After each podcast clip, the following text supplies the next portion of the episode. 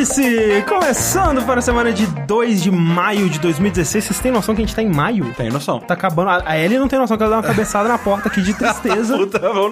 Ela não tá conseguindo lidar. Tá muito difícil. Com, com maio, Rick, chega também o friozinho. Friozinho. Friozinho. Sim. E inclusive eu estou aqui com o meu amigo Slash Ricardo, que no frio, ele continua tomando banho frio do mesmo jeito. Eu não entendo isso, não. É, de manhãzinha, manhãzinha agora eu tô tomando morninho. Morninho, né? Morninho. É, Cara, mas. eu apelando, velho. É. Arranca minha pele, velho. é, mas Substitui. se, tipo, agora à noite antes de dormir, se eu tomo geladão mesmo, pra dar aquela. Eu vejo que o André faz isso mesmo, que toda vez que eu vou tomar banho, eu vejo que a temperatura tá lá em cima. Meu rosto eu tenho pele ressecada e eu tomo banho na água quente, assim, regaça. Você pode diminuir a E o André, o André aumenta, eu diminuo. Mas assim, você pode misturar também as águas até chegar num, num ponto. Mas é difícil, cara. É, uma difícil. tecnologia. É, cara, uma ciência. É uma alquimia. velho. É, é uma alquimia. Você vai. Não, não, peraí, peraí, não, agora mais um centímetro. E outra pessoa que tem um hábito interessante no frio é o sushi, que deixa o cabelo crescer no frio pra dar aquela Esquentadinha, Aquela né? esquentadinha. Eu, eu- muito engraçado, Rick, teve uma vez que eu fui raspar a cabeça no inverno, a mulher, você tem certeza? Tá frio. Deixa Tipo, crescer. e o cabelo devia estar assim, né? não, não, devia estar um pouquinho mais, mais aquele altinho, assim, que É. quando eu mudei pra cá. Que, aliás, eu vejo aquele vídeo. E tá muito tá com o cabelo muito grande, cara. E eu gosto de sushi cabeludinho. Também acho legal, eu bonitinho. que Eu acho Eu legal. prefiro É assim. fofo. Ok, Desculpa, mundo. Fofo sushi. Mas enquanto o Rick acha que eu tento fugir do frio com o cabelo, o André tenta fugir do frio dormindo com a Ellie todas as noites, né, cara? Agora que ela tem uma caminha, Deita ali, deita ali com ela na coberta ali, dá ó. uma cobertinha. Eu comprei uma caminha pra Ellie. É verdade. É, eu- eu, vi que você foi ao, aos pouquinhos, né? Exatamente, Você deu uma exatamente. cobertinha. Exato. Porque ah, assim que ela veio lá pra casa, eu fiz uma cama pra ela. Eu quis falar, eu vou fazer com minhas próprias mãos uma cama, tá ligado? Eu fiz uma cama daorinha, bonitinha, recortei, fiz um negócio com papelão, assim e tal. Ela destruiu. Dest- Mas, tipo, não, não sobrou nada, nada, nada. Ela ficou comendo papelão, tipo, um mês, assim. E aí eu falei, velho, não tá calor, tá ligado? Ela é peluda pra cacete, vou deixar. De boa. Vou deixando sem caminha mesmo. Ela foi, se acostumou, gosta de dormir no, no azulejo, Sim, se, é, se, boa. se curte e tal. Só que aí deu uma esfriada agora e eu fiquei com uma peninha, né? Eu falei, ah, vamos ver. Vamos ver como- se ela já amadureceu, né? Se ela tá um pouco melhor. Aí eu peguei um cobertorzinho, botei lá, deitei com ela um tempão pra ela aprender que era pra deitar no cobertor, que não era pra comer o cobertor. Fiquei lá com ela, ela aprendeu e tal. Aí umas vezes eu... Isso que não é comida, é pra deitar. É, exato, exato. Tipo, faltava ensinar, né? Não tinha que ter ensinado. Às vezes, quando de manhã eu acordo, ela tá deitada no cobertorzinho. Eu falei, ah, vamos testar. Vamos pegar uma caminha pra ela. Comprei uma caminha até, Até agora, agora, tá tá, tranquilo. boa. Ela não destruiu a caminha ainda. Nem tem marca de dente, nem nada. Tá, Mas ela, tá assim-. Mas ela opta, às vezes ela dorme lá, às vezes não. Exato, ela parece que ela é bem de boa com frio, né? Que É, ela, ela é mais tranquila. Ela tem um casaquinho natural dela e ela, tipo, tá frio de, tipo, congelando meu pé, assim. E ela tá arreganhada no É, sofá, é, deitada, de toda boa. de boaça, assim. Sim. É, então sejam bem-vindos a mais um Vértice, gente. Esse Vértice que está sendo gravado mais uma vez ao vivo no nosso canal do youtube.com.br jogabilidade. Você pode, né, assinar o nosso canal no YouTube para esse tipo de conteúdo e muitos outros, né? né atrações que foram possibilitadas graças à nossa campanha no Patreon, que a gente pede sempre a sua colaboração, né? Visita lá o patreon.com.br jogabilidade, dá uma olhada, vê o que a gente tá oferecendo, o que, que a gente precisa ainda alcançar e essas coisas tudo aí. Se você estiver com o coração generoso e o bolso podendo É ajudar, verdade. Se não verdade. tiver, com- se tiver com o coração generoso e o bolso não puder, espalhe a palavra, né? Exato, É, isso. mostre jogabilidade para um amigo, uma amiga. Exato. E se você tiver com o bolso podendo e sem um coração generoso, você pode dar o seu dinheiro pra alguém que tem um coração generoso e as pessoas dão pra gente. é verdade. Agora a gente vai pro bloco de joguinhos, Joguinhos. como sempre. E o primeiro jogo que eu tenho pra trazer aqui hoje é Uncharted 4.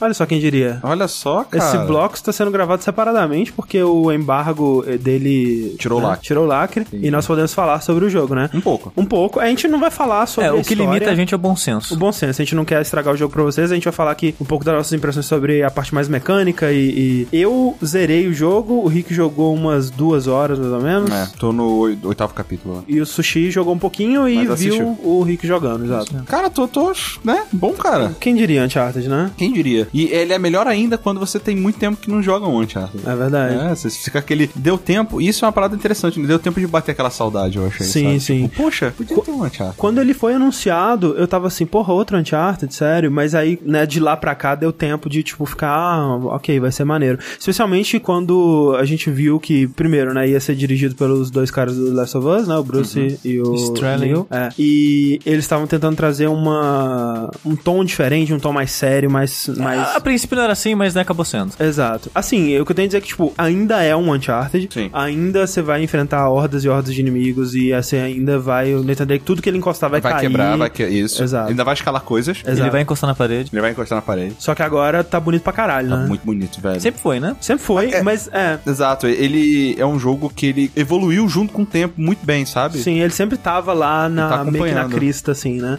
Sim. É, e é engraçado porque quando eu comecei a jogar o o 4, eu fiquei um pouco decepcionado, assim, visualmente. Hum. Porque eu tava esperando que ele fosse me surpreender como o 2 surpreendeu na, É, na não, época ferros, né? Mas não é impossível isso, né, cara? Porque, tipo, é um, um jogo da mesma série, fazendo mais ou menos as mesmas coisas que o 2 fez, Uhum. só que com um salto gráfico maior, né? Essa impressão, né, eu percebi que eu tava tendo uma expectativa e não realística da- do que esperar do jogo. E especialmente depois que eu vi vídeos de gameplay dos outros Uncharted, eu pensei, caralho, foi um salto bem maior do que eu tinha em mente, porque na minha cabeça Uncharted 2 é, é daquele Uhum. a, a jeito. tua memória, exato, a tua memória ela embeleza muitas Exato, coisas, é. né, cara? É... Só que eu tenho uma vantagem sobre você Ah. em relação a isso, André. Eu joguei pouquíssimos jogos dessa geração. É, né? Tanto no computador quanto no, no videogame. Jogos que eu digo de alta fidelidade gráfica. sim, sim, sim. Né? Você não Tipo, jogou The Order, não jogou Quantum Break? Não, não, não. O máximo que eu joguei foi o o Witcher. Witcher, né, é, que é bem bonito. Que é bem É bonito, mas- Não, é bem bonito, é bem bonito. E assim, e nele me deu um, me Aham, deu um baque aham. muito grande. Só que o que eu vejo nesse Uncharted, tirando os gráficos melhor, muito melhores, assim, você vê a cara enrugada, as paradas assim, muito foda. Não, é, é absurdo, cara. De tipo, quando o cara tá falando, o músculo do pescoço dele também mexe, Exato. assim, sabe? É um detalhe É, inacreditável. cara. Não, o Rick tava falando do cara fumando, tipo. É, não, e, e é isso que eu ia falar. O que mais me impressiona nesse jogo não são as paisagens, não são os gráficos, mas são o quanto os trejeitos das pessoas, na- Sim. nas CGs, né, principalmente, os trejeitos, as falas, o rosto, o mapeamento, é muito realista, cara. É muito. É, é tipo, no Last of Us era assim, me impressionou pra caralho, tanto aquela cena final, tá ligado? Aham, que aham, fala não, é tudo sem sinistro. falar nada. É. E nesse jogo você vê que todo mundo tá nesse nível, tá Sim, ligado? Todo eu, eu mundo- pensei nisso quando É eu jogava, tipo, foda, cara. tem várias cenas que são daquele impacto, assim, que, tipo, um milhão de informações num olhar que na o personagem dá. Exato. É. Muito foda isso. Tipo, você vê toda a história que esses dois personagens têm pelo jeito que um olhou pro outro, sabe? É muito maneiro. Exato, é muito vivo, cara. E não só a tecnologia, né? Os atores, né, velho? Porra, não seria muito, é. possível sem os atores fodas que, que são, né? E é maneiro porque meio que são a mesma trupe, né? Desde o Uncharted 1 ali, o Sully, o Nate e a Helena. E aí vem uma pessoa de fora, né? Que né, ela é tão de fora pro- do- no sentido de que ela não fazia parte desse grupo de atores, quanto da história, né? Que é, O, o irmão do, do Nate e tal. E essa. Vai dar merda. É. Tipo, eu não sei da história, eu não joguei o jogo, É. mas assim, de olhar pro irmão dele, eu penso, vai dar merda. Porque Ele assim, tem uma cara de vai dar merda. Por que trouxeram esse cara? Ele vai ter, ele vai ter algum papel na história, Ah, entendeu? Então, tipo, ou ele vai fazer uma merda ou vai acontecer uma merda. Não sei. É. Ele, ele vai ser importante em algum momento Sim. pra essa história que tá sendo contada. Exato. né? E, e, cara, que situação merda, né? Eu odeio quando parente faz isso, velho.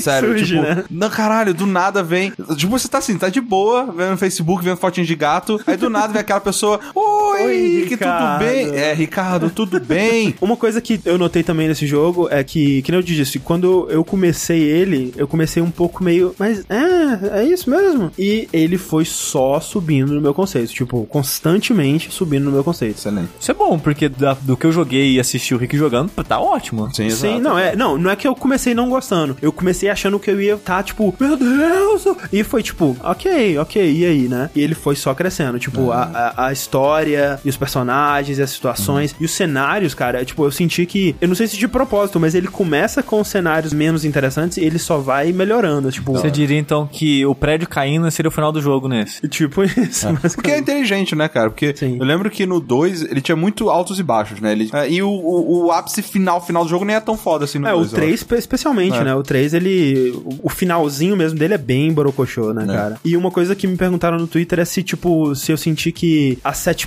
pieces do jogo, né? Que são aquelas cenas super elaboradas e tal, elas têm um propósito, ou se é tipo no 3 que elas estão lá meio que por tá. Eu achei que elas tiveram, eu gostei bastante disso. É, que, é que é foda comparar com o 3, porque o, o 3 mostrou tanto essas cenas que a impressão é que foram cenas feitas pra trailer. Exato. Como acontece em filme, e acontece isso em filme. Aham. Cenas que, quando você vê no filme, "Ah, por que, que tinha essa cena mesmo? Ah, porque ela no trailer parecia interessante. Sim. É. O que eu vi de mais do jogo assim, eu nem sei se chega a ser trailer, não sei como que foi parar. Eu tava mexendo no Facebook e no a porra do Facebook dá play nas coisas tudo sozinho. Sim, sim. E ai, caralho, tá tocando um vídeo do Uncharted, o que que eu faço? Ah, vou É. dar uma olhadinha aqui que eu vou. Ah, É assim que o né? Facebook te pega.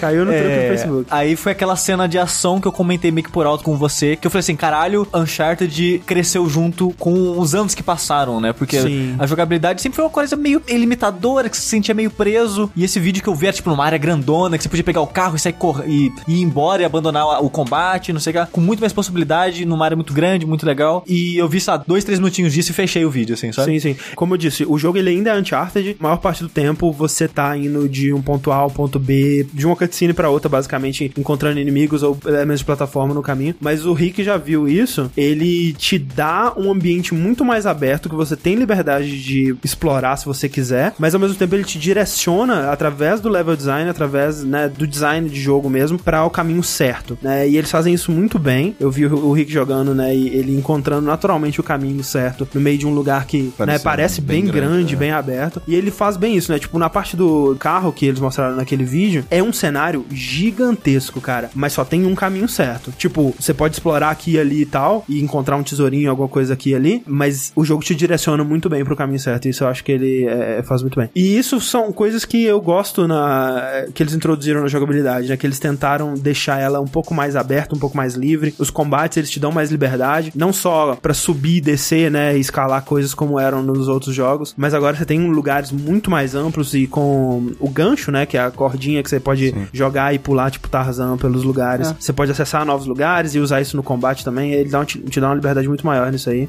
O stealth também é uma, uma novidade. Eu fiquei animado porque no The Last of Us ele tinha como você resolver a maioria dos confrontos com stealth e funcionava muito bem, mas eu não sei se eu gosto do jeito que ele é, foi introduzido aqui. E por alguns motivos, na verdade. Primeiro que eu acho meio estranho que, tipo, você tá em modo stealth, né? E eles te dão algumas ferramentas pra você usar melhor isso. Você pode ver se o inimigo tá te detectando ou não. Você pode marcar os inimigos pra acompanhar a movimentação deles e tal. Mas quando um inimigo te vê, todos automaticamente te veem e sabem exatamente onde você tá. E quando isso acontece, você, ao contrário de Uncharted 3 ou 2 que tinha stealth, mas quando você era avistado, você entrava no modo combate full, né? Agora você pode sair desse modo de combate e se esconder de novo. Mas esse sistema não é muito consistente. Eu não notei isso, é. Pra mim, não dava pra voltar pro stealth. É, não, você consegue. Você- se você se esconder de novo, você consegue. Mas não é muito consistente. Às vezes, mesmo você tentando esconder, mesmo você tendo certeza que tem um inimigo que não tá te vendo, se você se esconde, eles ainda sabem exatamente onde você tá. E todo mundo, tipo, todos os inimigos, eles. É tipo uma hive mind de soldados, assim, que é, sabem onde você tá. E outra coisa que eu não gostei é que eu acho que pra um jogo de stealth funcionar, você precisa ter uma mecânica que seja pra manipular os seus inimigos. Seja jogando uma pedrinha pra atrair eles, ou. E ele não tem nada disso. Tipo, a única ação stealth que você pode fazer, que você é, interage com o inimigo sem alertar todos os outros, é chegando por trás dele quebrando o pescoço. Você não tem nenhuma arma silenciada, você não tem nada pra chamar a atenção deles, então o stealth não fica muito legal. É, eu, sinceramente, eu não faço questão do É. stealth, né? Pra mim, stealth no Uncharted é uma forma de eliminar inimigos antes de Antes eles começar te o com- verem. É, não, exato. esse geralmente é assim mesmo. Eu, tô- eu vou lidar com ele dessa forma. Não sei, até agora, pelo menos, não apareceram muitas oportunidades de ser muito stealth. Uhum. É, pra mim, é- eu, eu tô encarando igual eu encarei no 2, por exemplo. Sim, que sim. é tipo isso, velho. Você quebra os pescoços pra ter menos gente atirando depois. Sim. não me incomoda, principalmente porque, a princípio, eu tô achando mais gostoso o tiroteio. Pois é, cara, isso foi uma coisa que eu me surpreendi, porque eu comecei achando o tiroteio estranho, eu achei a câmera muito sensível, eu não tava conseguindo mirar direito. Aí depois de um tempo experimentando com sensibilidade, eu encontrei um ponto que tava ok e eu comecei a curtir mais. Mas vendo o Rick, ele não mexeu em nada e ele tava de boa. Então, pra mim, é tipo, eu achei, porra, que bizarro o controle desse jogo, mas era coisa minha, Acho que é. Aquela paradinha que eles fazem com a, que eles fizeram com a mira de estar branquinha, ficar laranjinha assim Quando quando, você mata. mata. É bom, velho. É É, bom, é, é. é- dá um, né? Tipo, já sei que não, esse aqui tá pronto, vou pro outro. Sim. Ok, beleza, esse aqui acertei Eles já tinham só. isso, né? Só não tinha cor, né? É, acho que a É, cor faz ficava a diferença. alguma a cor faz assim, toda a diferença ali, cara. Eu achei gostoso. E uma coisa que até tava conversando com um ouvinte no Twitter, tava perguntando, tipo, o que que você gosta em Uncharted, né? Porque ele, ele não gosta da série, ele acha que o, a- o tiroteio é mediano, a história não é muito interessante, e de um ponto a outro não tem muita exploração, é, é um jogo muito linear. E eu concordo que, tipo assim, se fosse um jogo só com tiroteio, eu acho que não seria um, um jogo de tiroteio muito foda, seria um jogo competente, né? Mas não seria caralho, que mecânica é foda de tiro. Se fosse um jogo só de plataforma, também seria competente, mas eu acho que não sustentaria um jogo. Se fosse só história, se fosse um filme, é ok, mas não é uma super história, caralho, que história fantástica. Indiana Jones. É, um, um filme de aventura até abaixo de Indiana Jones, se for pensar no, no quesito de, de história mesmo. Mas acho que as coisas, todos ele- esses elementos juntos, né, eles fazem um jogo muito foda. Pra Uncha- mim- Uncharted é mais que a soma de suas partes. É mais, é mais, com certeza. E pra mim, é, é de tudo um pouco, sabe? O- Você interagir com um jogo é mais imersivo que um filme. Sem dúvida. Eu assisti o, o, o Indiana Jones pulando de um vagão de um trem pro outro, é tipo, é, ok, cena maneira, interessante, legal. Eu não tô necessariamente prendendo minha respiração, não tô ali. Ah, eu estar ali controlando, direcionando, apertando o botão de pular na hora que ele muda. Cara, é scriptado, é linear? É, mas eu tô interagindo, eu estou fazendo Sim, que sim. aquilo aconteça. É, se eu não fizer nada, não vai progredir. Tem uma conexão muito Tem a maior. conexão, é, é muito mais interessante, sabe? Não- eu não entendo essa comparação, não acho ela muito boa. Mas é, eu gostei bastante, eu gostei muito mesmo do jogo. Eu acho difícil comparar com outros jogos da série, especialmente porque o 2 ele teve um impacto muito grande, né? E o 4, querendo ou não, ele tá fazendo, ele tá, ainda tá dentro daquela fórmula do Uncharted, então ele não, não vai ter o mesmo impacto que o 2 teve pra mim na época. Mas tirando esse aspecto, eu acho que ele é o meu Uncharted favorito. Tirando o impacto que o 2 teve na época, eu acho que ele é o, o meu jogo favorito da série. E com certeza melhor que o 3, É. aquela decepção. Mas é, eu não terminei ainda, que nem o André falou, mas pelo pouco que eu vi, dá pra notar um amadurecimento da, Sem da dúvida. Naughty Dog, sabe, como um todo. Aham. É, você vê, isso é uma coisa que até o Sushi tinha comentado, que você vê que existe muito mais construção pras coisas, né? Uhum. É, antigamente, nos outros Uncharted, inclusive no 2, você tinha um, um elemento que é muito presente no primeiro Indiana Jones, que você vai de um lugar pro outro assim, cara, ah, então vai pra lá, aí tu um aviãozinho muda de país. Não, não, agora vamos pra lá, tu um, tipo, nesse eu acho que por eles perderem um pouco mais de tempo construindo personagem, explicando história, construindo relação, esses, esses detalhes, né?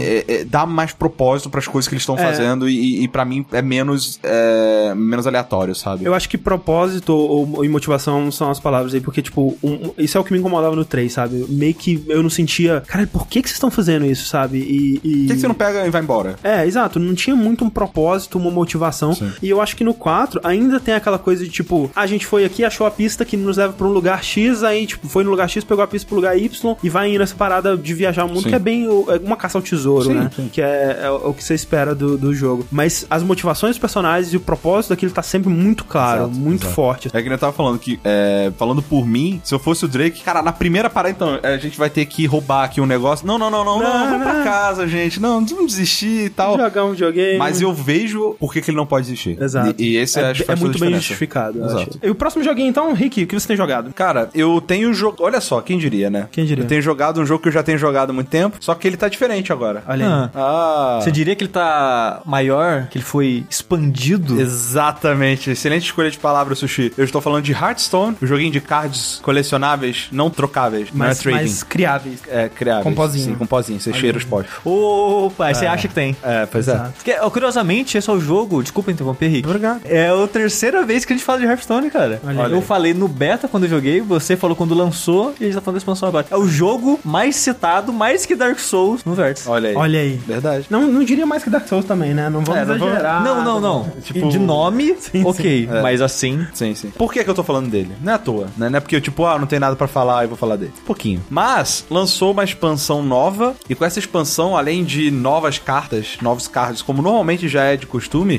teve hum, outras mudanças no jogo que impactam bastante a forma como as pessoas jogam, o meta, né, do jogo, e outras cocitas a mais aí que é, que é relevante falar. E é interessante também ver como que ah, os jogadores profissionais, os streamers estão se adaptando a isso, né? O, o meta poderia ser traduzido como, tipo, as modas, as trends. Sim, É, eu acho que É sim. mais ou menos o ritmo do jogo. É moda. acho, É, mas é tipo moda, meu. Tipo. Essa cons- carta tá bem popular. então. É, exato. Não, só é que cíclico, né? eles falam que é meta, né? Porque é uma parada mais orgânica, né? Sim. Tipo, essa carta tá popular agora. Qual carta que contra-ataca ela? Essa. Então aquela que contra-ataca começa a ficar popular. Qual contra-ataca é essa que contra-ataca Exato, aquela? exato, exato. Então uma parada que todo dia muda. É o jeito dos jogadores pensarem. sobre Exato. É, é chama meta, né? Porque é o, é o jogo dentro do jogo, né? O jogo Exato. pra você analisar como eu ganho daquele deck. Exato. Então, né? O metagame. Isso. É, e aí, com a expansão do Whispers of the Old Gods, que é tipo o sussurro dos deuses antigos, é, que é um- um- uma expansão toda temática, tipo Cthulhu, sabe? Sim. É, dos Old Gods, os grandes deuses antigos maléficos, etc, etc.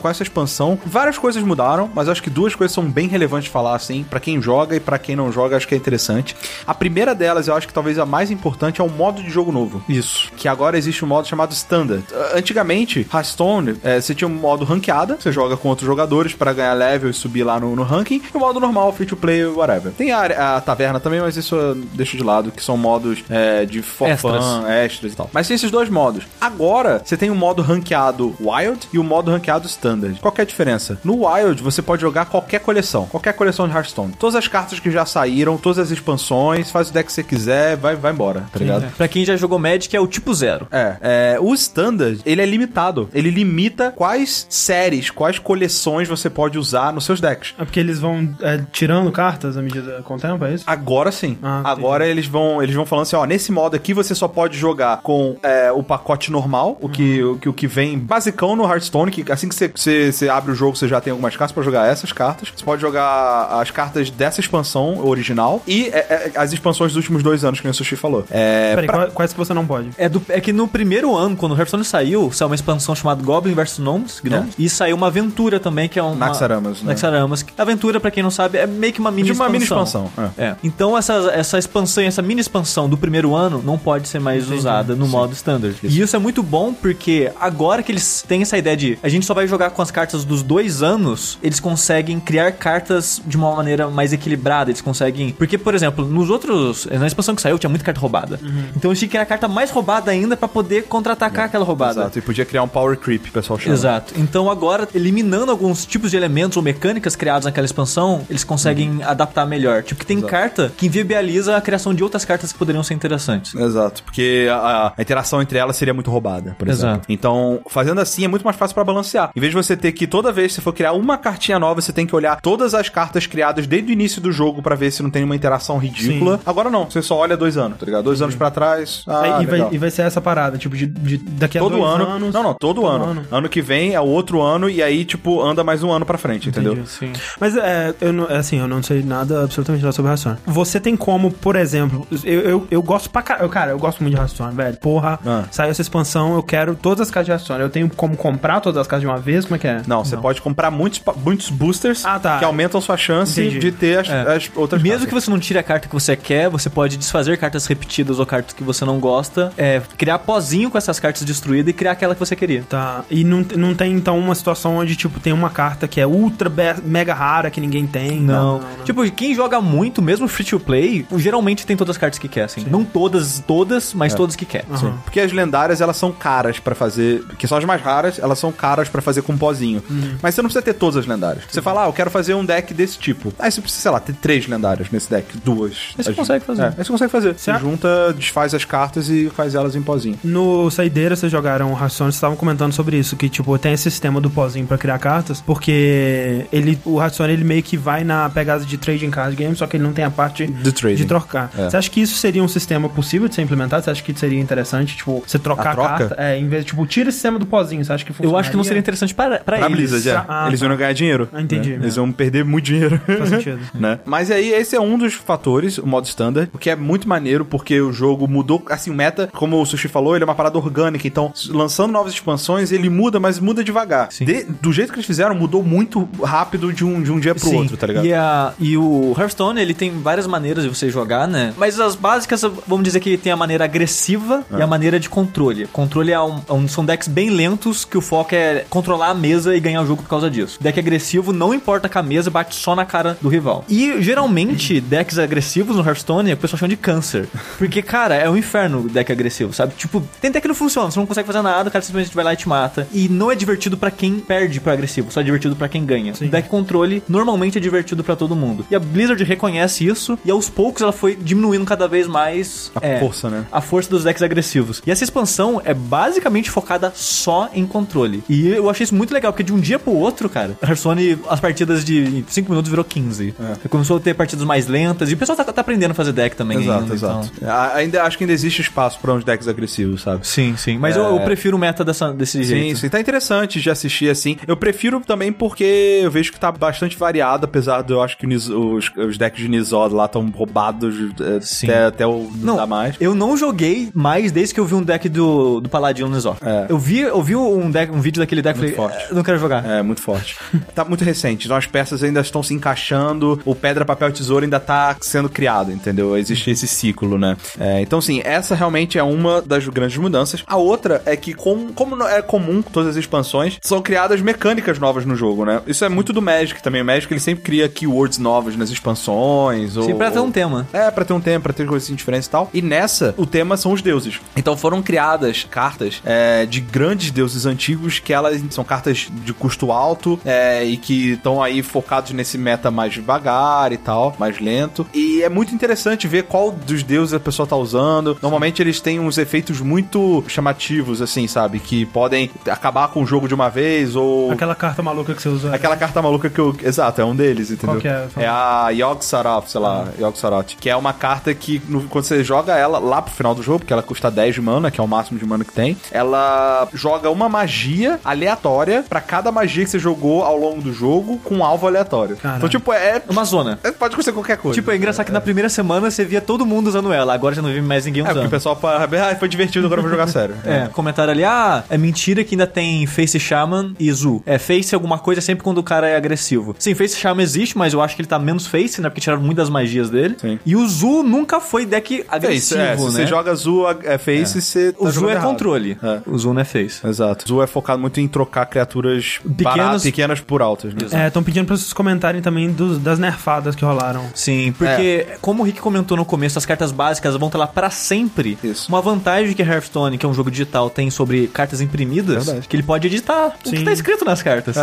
ele dá um neve, ele não precisa dar recall, É. sabe? Tra- Traz os carros, vamos trocar as peças tudo. Não, tá ligado? Ele, códigozinho aqui, pum, pronto, as, as cartas mudaram. Então, tinha algumas classes que tinham cartas muito roubadas, como por exemplo o Druida, que é uma classe que é muito boa, mas eu nunca joguei porque eu tenho raiva deles. Porque é muito roubado. E tem um combo específico deles que não importa o deck de Druida que você faz essa porra, esse combo tá lá. E é um combo muito chato. É. E eles tiraram esse combo, né? Então, eles nerfaram várias cartas do básico pra diminuir também a agressividade. Muito dessas, dessas alterações que eles fizeram. E pra mim, eu só curti. E eu acho que a maioria das pessoas curtiram também. Sim, sim. E aí eu acho, eu acho engraçado isso, porque quando eu vejo, cara, mudou muito. Tipo, tem cartas que eles destruíram, ninguém nunca mais vai usar aquelas cartas. E quando eu for ver vídeos de reação, essas coisas que eu acompanho muitos profissionais de Hearthstone, então sempre que tem essas alterações, eles fazem vídeo, tipo, falando a opinião deles. Todo mundo diz, não, ok, mudou bem. Outras cartas falam, não, tinha que mudar mais ainda. E os caras são bem críticos com isso também. Então eu acho isso legal. Eu- E isso é uma coisa engraçada que a Blizzard faz bem, né? Que ela aproxima muito os influenciadores nas tomadas de decisão de design dela. Então, ela tem muitos advogados, entendeu? Tipo, e- solta e- o negócio, a galera já tá sabendo, já tá inteirada, ninguém pega de surpresa, então eles E, e é engraçado que tem um, um grupo melhor. pequeno de, de- desses influenciadores que eles chamam pra eventos fechados. Que nem tem, um, tem o Kyle Kibler. Já trabalhou fazendo um jogo de carta. Ele é profissional de Magic até hoje. Cara, tipo, vive de jogar carta há muitos e muitos anos. Então, antes de fazer os nerfs, a Blizzard juntou um comitê, assim, de pessoas, ele incluso, pra discutir as alterações, o que, que achava das alterações, esse tipo de coisa. Então, eu achei isso muito legal. Da hora. Tá muito interessante jogar. Pra mim, que gosta de assistir, é, é um momento que eu, não, eu não, não, não tinha acompanhado, sabe? Um surgimento, assim, ver o meta se construindo, sabe? Quando lançam uma expansão dessas, tipo, vocês geralmente montam um deck e vocês tentam manter ou isso vai mudando constantemente? Não, deck, o ideal é você mudar com frequência. Nem que seja uma carta ou outra dele. Isso. A- a- o, o, o, o tema do deck, normalmente você mantém. Sim. É, mas você, tipo, tira uma carta, otimiza, né? Sim. Vai vendo umas coisas. Hearthstone, é, O jogo que até Miyazaki gosta. Os Cthulhu O jogo, tudo aí. Jogo favorito do Olha aí. Miyazaki. Olha aí. ó. Não o Hayao. não Hayao, o Hidetaka, né? Porque o Hayao disse que Hearthstone was a mistake. It's Exatamente. nothing but trash. Próximo jogo então, Sushi, por favor. Próximo jogo eu vou falar de um pedaço de cocô que veio parar na minha mão Eita, cara, dias. eita, olha aí, polêmica. O Sushi é o cara da polêmica. É, não, mas sem zoeira. Eu vou falar hoje do Nioh, um jogo aí que esperado por meia dúzia há muito tempo. Eu É, acho que em algum momento eu falei, "Ô, esse jogo parece ser maneiro. eu, falei, falado eu isso. tava com esperança Acho que todo mundo, todo mundo tava bem coisa. E algumas pessoas até gostaram. Mas assim, é, antes de mais nada, você não tá falando de Nioh, você tá falando do demo de Nioh. Alpha. Alpha, Alpha de Nioh. É, pra quem não tá acompanhando, né, o Nioh eles lançaram um alpha que é basicamente baixava como demo na, na, na PSN, é, por tempo limitado. Vale dizer também que é, Nioh é um jogo desenvolvido pelo Team Ninja e o pessoal do Ninja Gaiden, né? Que fez os revivals do Ninja Gaiden pro Xbox primeiro, depois o Ninja Gaiden 2 e aquela porra toda. É o jogo que eles estão desenvolvendo basicamente desde que eles. Até antes mesmo deles lançarem o Ninja Gaiden 2. Eles estão desenvolvendo esse jogo desde 2005, cara. 2000, caralho, velho. Anunciaram em 2004 e era Oni. Oni. Anunciar, ó, a voz do além falou que anunciaram em 2004 como Oni, mas eu já conhecia como Nioh mesmo, porque ele já apareceu com o nome de Nioh antes do PS3 lançar, se eu não me engano. De qualquer forma, ele tá aí há tempo pra caralho. Então ele já deve ter sido 15 jogos ao longo desse período. Sim. E talvez, eu- é bom ressaltar que ele é alfa, que talvez ele mude ainda. Sim. Talvez eles peguem várias dessas mecânicas. Mas ele tá pra lançar esse ano, né? Diz a lenda. Diz a lenda. Né? Que ele tá pra lançar esse ano. E eu acho que eles lançaram esse alfa pra testar né, as águas, ver o que o pessoal ia achar. Sim. E- E, e, e vale dizer que ele ressurgiu, foi o que? É 3, alguma PlayStation Experience, alguma porra assim. Passou um trailer dele e foi bem impressionante, né? Surpreendente na época, porque ele parecia bastante Dark Souls, só que, de novo, né, com uma temática diferente, né? Porque, por exemplo, o Lords of the Fallen, ele é tipo Dark Souls, mas mesmo, quase a mesma temática, né? Monstros e aquele medieval clássico que a gente conhece e tal. Então, meio que tipo, ah, ok. Mas, né, a gente viu ver um jogo como esse que é. Ele parece Dark Souls, mas com essa temática de Japão feudal, de samurai e essa coisa Que não é toda. tão comum assim, Não. principalmente em jogos que vêm pra cá. Exato. É, porque assim, quando eu vi esse primeiro vídeo, esse primeiro vídeo, assim, um vídeo recente, né? Que o pessoal já começou a comprar, ah, o cara de cabelo branco é o Geralt e não sei o que. Parece que, tipo, Geralt mesmo. É, não acho que para, mas de qualquer forma. É, eu fiquei muito animado porque é um jogo na pegada de Dark Souls com essa parada de Japão feudal com demônios. Sim. O que era Onimusha, um jogo que eu gosto muito. Sim. E eu fiquei animado, porque caralho, tipo um Onimusha novo, caralho, cara, tudo que eu queria, puta que pariu. Depois eu descobri que parecia Dark Souls, oh meu Deus, tipo, fechou, cara. É. Não, não tem como essa porra ser ruim. Onimusha Souls. E eu tava errado.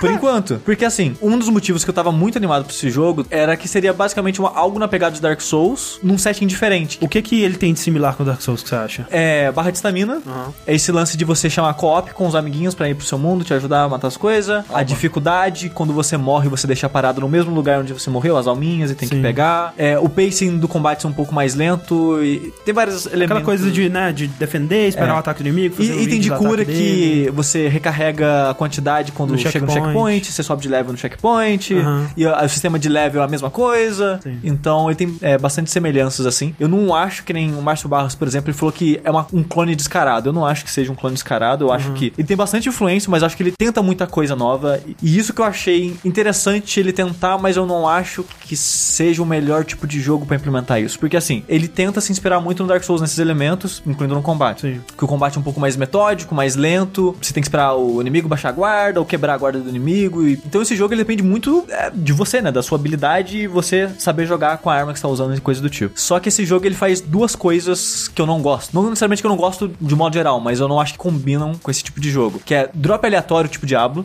Que você vai pegar uma arma, ela dano dela é aleatório e ah, tipo ela, ah, ela enche seu estamina mais rápido. Ah, ela quebra a defesa do inimigo mais rápido. Tem esses, esses efeitozinhos passivos. É, eu não gosto dessa porra. Aleatórios. Foi, foi uma das coisas que estragaram Darksiders 2 pra mim. É, também acho. E então você acha arma comum, arma rara, esse tipo de coisa. Eu não acho que isso combine com esse tipo de jogo, porque quanto mais fixo for as armas e coisa do tipo, mais fácil é de balancear e melhor é, o jogo fica por causa disso, na minha opinião. Sim, tipo, você, você tá numa área e de repente, se, tipo, se cair uma arma muito boa pra você, a área ficou patética, se cair uma arma merda. você Exatamente. Tem É. do design. Ah, cadê o É, design? e outra coisa que entra nisso é que como você tá constantemente pegando armas novas, as suas armas quebram muito rápido. E você não repara elas é, no seu checkpoint. No Alpha, até onde eu joguei, que foi quase o final dele, que é bem grande, por sinal, o Alpha, deve ter jogado umas 4, 5 horas e não terminei ele. Você tem que usar, tipo, um itemzinho de, recuperar, de reparar a arma. E eu achei isso meio caído, sabe? Que, tipo, ele quer que você fique trocando de arma constantemente e eu também já não gosto nesse tipo de jogo, essa filosofia nesse tipo de jogo especificamente. É, outra coisa que, que eles fazem que eu não gosto é skill. Skill points. Sim. Quando você compra atributos, cada atributo ele tem meio que um- uma quantidade de skill que te dão ou thresholds, né? Depois, sei lá, cada um ponto de força que você compra, você ganha um ponto de skill, mas quando você compra o décimo ponto de força, você ganha três, uma parada assim. O que, que essas skills fazem? O jogo ele tem três tipos de arma no alpha, que é katana, é, machado barra martelo e lança. E tem as, as três abas dessas armas e você compra habilidade pra essas armas. Essas habilidades, algumas são mais sutis, como você vai causar mais 6% de dano com essa arma.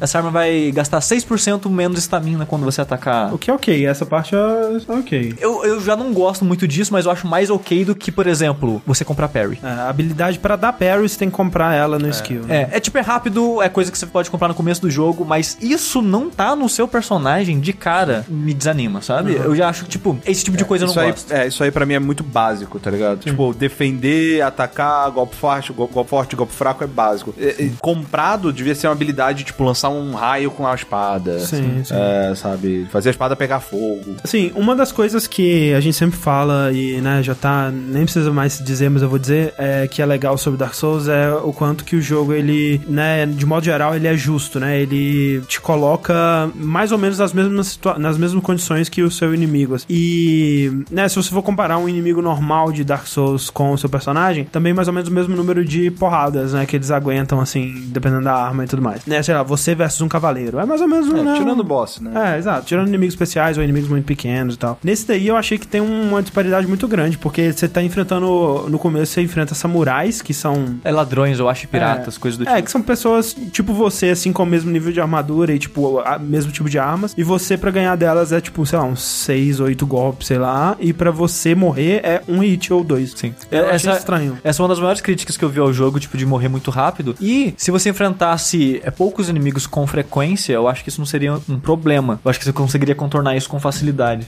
Mas o problema é que o, jogo, na tela de load, é- ele faz aquelas paradas de mensagenzinhas, de dicas, sabe? E tem uma dica que aparece no load assim: não enfrente muitos inimigos ao mesmo tempo, isso pode não ser uma boa ideia, blá blá blá blá blá. Cara, tem um lugar que ele força, tipo, você pisa no lugar, ativa cinco inimigos ao mesmo tempo. Caralho. E o combate desse jogo não funciona pra vários inimigos. Tipo, simplesmente não funciona. É muito ruim. E você não consegue se curar, você não consegue correr, porque eles correm muito, tipo, na sua velocidade ou mais rápido que você. Se você tentar parar pra se curar, o tempo de você, antes de você se curar, eles já conseguem já, já te matar. Eles não perdem agro, eles continuam seguindo até o fim da vida. Até, se é, seguem até o fim da vida. E tipo, cara, você ativou 5 você morreu. É basicamente isso, sabe? E, e- e eu não gosto disso, cara. Esse excesso, tipo, não combate já não funciona pra vários inimigos. Ele força. O que, que você tem que fazer? Você anda devagarzinho, aí você joga uma estrelinha num cara. Aí vem um cara em você, você mata o cara. Aí você joga outra estrelinha no outro cara. Você fica trazendo de um em um fazendo isso, sabe? Eu, eu fazia isso no Dark Souls. Mas o Dark Souls, eu acho que é menos necessário. Ajuda, óbvio que ajuda, mas eu nunca senti que foi necessário, que nem nesse jogo, sabe? É, porque no, no Dark Souls você ainda consegue, por exemplo, se você agrou três inimigos, pode ser difícil. E tipo, você, porra, não, não, vou, não vou dar conta. Você consegue pelo menos correr, é, se esconder, esperar eles perderem o agro. Você consegue, sei lá, se curar, né? Correr pra se curar. E nesse não tem como. É, e uma fazer coisa que eu acho que o Dark Souls faz melhor nesse lance de combate vários inimigos é que os inimigos eles têm os ataques são mais lentos, né? Os tells, né? As movimentações, essas coisas. É mais fácil de você perceber que os inimigos estão fazendo. Eles são um pouco menos agressivos. Esse jogo, os ataques, além de serem mais é, animação ser mais rápida, eles são muito agressivos. Você morre mais rápido que você morre no Dark Souls. Então, tem vários elementozinhos que deixa esse aspecto mais frustrante. O Sushi tava mostrando algumas coisas que eu achei interessantes. Por exemplo, as extensas, né, da espada. Que você pode ter uma extensão Sim. alta, média, baixa e tal. E elas são, é, dão golpes diferentes pra você atacar. Sim, sim. É que ele tenta misturar um combate de combo com um combate de Dark Souls. Porque você pode mudar de stance em meio, em meio do combo. meio do combo. E você pode até mudar de arma no meio do combo.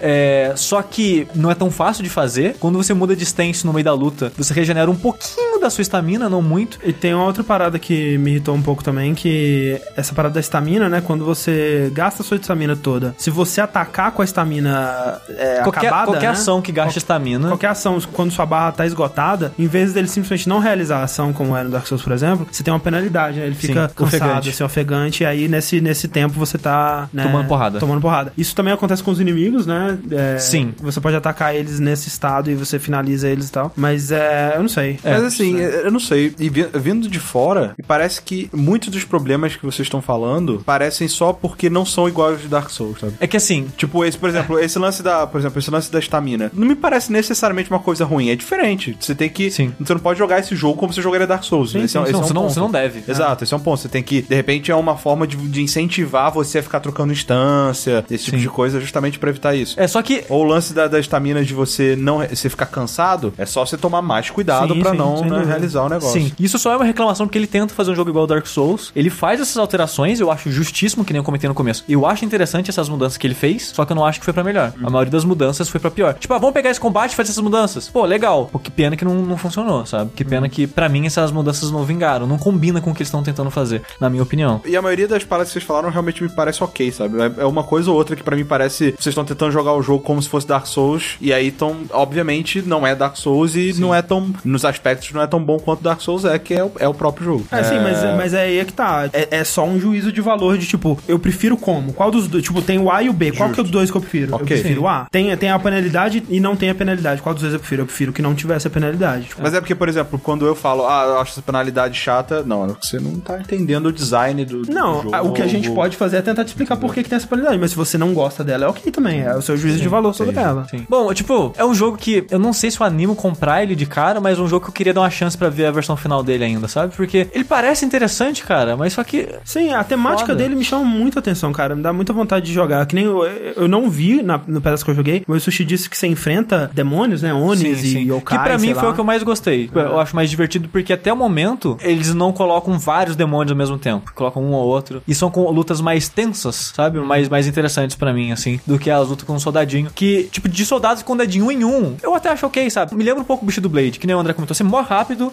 e se você tiver com a arma relativamente forte, você mata o cara rápido também. Então, é meio que um esquema de você defender, fazer o cara gastar a estamina dele, tipo, e finalizar ele, ou coisa Esperando assim. no momento sabe? certo. É aquela, aquele duelo samurai que os caras Sim, se porque o, encarando. o- do- a luta desse jogo ela só é lenta por causa do medo. Sim. Porque se você for comparar a velocidade de ataque sua e do inimigo, o combate era pra ser rápido.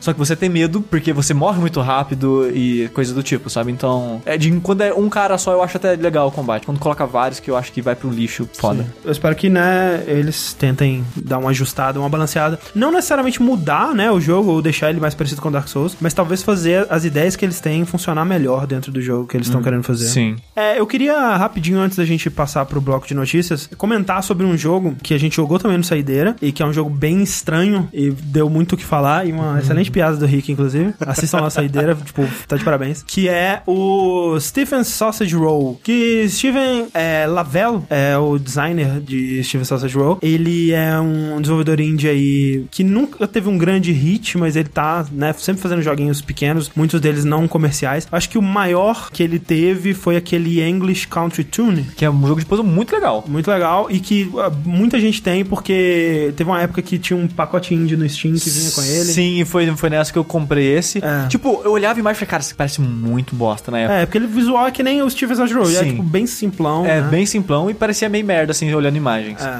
E o Jonathan Blow, novamente, ele falou que aquele jogo era bom. Tipo, ele falou, ah, tipo, esse jogo vai passar despercebido por muita gente, mas é um jogo muito legal. Então vamos, ver qual é que é. E realmente eu não cheguei a terminar, e nem a- cheguei- até onde eu joguei, não cheguei nem perto desse jogo de dificuldade, mas era bem legal, cara. Sim, é bem legal. Pra quem, né, nunca ouviu falar e provavelmente, né, não tem porque você ter ouvido falar que o jogo é um jogo bizarro. É, ele é um jogo que você controla um personagem, é, não sei se eu posso dizer humanoide, né, mas é um, um bonequinho que ele tá andando pelo... É pelo o humanoide low poly, né? É, o humanoide low poly, ele, ele anda pelo mundo com um garfinho de churrasco, um espetinho de churrasco, e é, um- é uma visão quase isométrica. Ele lembra um pouco, sei lá, uma visão de um jogo Tactics, alguma coisa assim. É um jogo de puzzle, e você tem que usar a movimentação desse personagem e o, e o garfinho de churrasco dele pra fritar salsichas, pra colocar salsichas na grelha, É. né? É que, assim, o jogo- Grelhar salsichas. O, o jogo ele não te ensina o que você tem que fazer, né? Ele começa já de cara num meio que num hubzinho que você não sabe de nada. Você não sabe como é que se movimenta, que isso é algo que você tem que aprender, que é algo estranho Sim, do jogo. sim. E você vê, tipo, vultos do espetinho de salsicha. Você, que porra é essa? Aí você encaixa seu espetinho de salsicha naquele fantasminha, aí você entra num puzzle. Isso. E você só vê duas salsichas e umas paradas que você, quando encosta a salsicha, você assa elas. Então você assume que é uma grelha. Tem que empurrar a salsicha na grelha. É, e aí que a parada genial do jogo, que o André acha a parte mais interessante do jogo, que ele depende que você saiba de algo da vida real Exato. Pra você fazer o puzzle. Que, ou seja, ele espera que você saiba que pra assar salsicha, você tem que passar os dois lados dela na grelha. É porque assim, você tem que deixar a salsicha grelhada, bonitinha dos dois lados, pra terminar o- o puzzle, né? Todas as salsichas têm que estar bonitinhas pra você terminar o puzzle. Só que você não pode perder uma salsicha, ou seja, derrubar ela na água ou de- destruir ela de uma forma que seja. E você não pode grelhar ela mais do que o necessário, né? Você não pode passar ela mais, senão ela queima. Mesmo lado não pode passar duas vezes na grelha. Exato. Isso é muito interessante porque, tipo, se ele abstraísse isso pra. É, é um, é um cilindro do poder.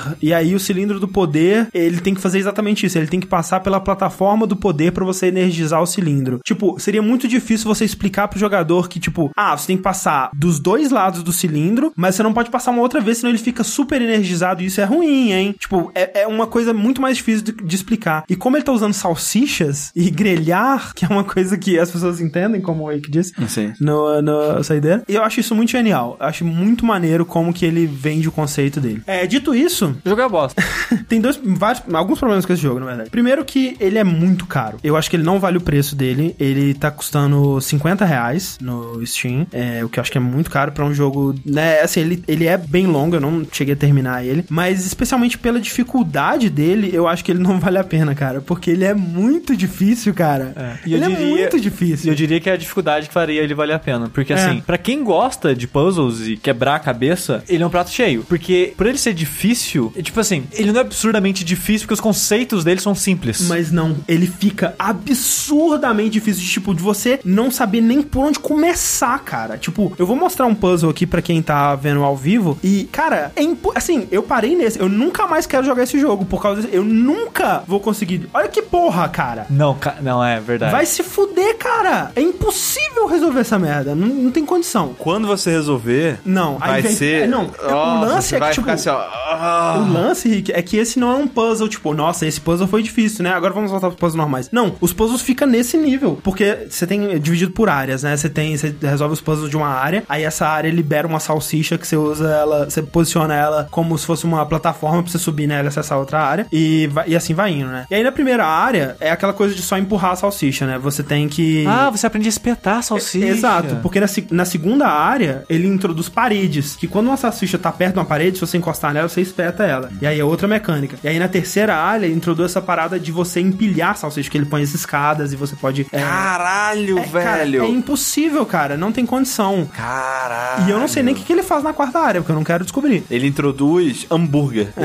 Você tem que flipar. Você tem que. ó, Introduz em você. É, e essa parada que o Sushi tá falando, né, da movimentação do personagem, ela é. Eu nunca vi isso, é, de- movimentação desse jeito em outro jogo, ela é bem diferente, você tem que se acostumar também, porque. Mas não, não chega a ser um problema. Não, não, não, é, é de boa. Mas é, é bem diferente, né? Porque, tipo, pra você empurrar a salsicha, é, às vezes você tem que girar, né? Pra empurrar ela.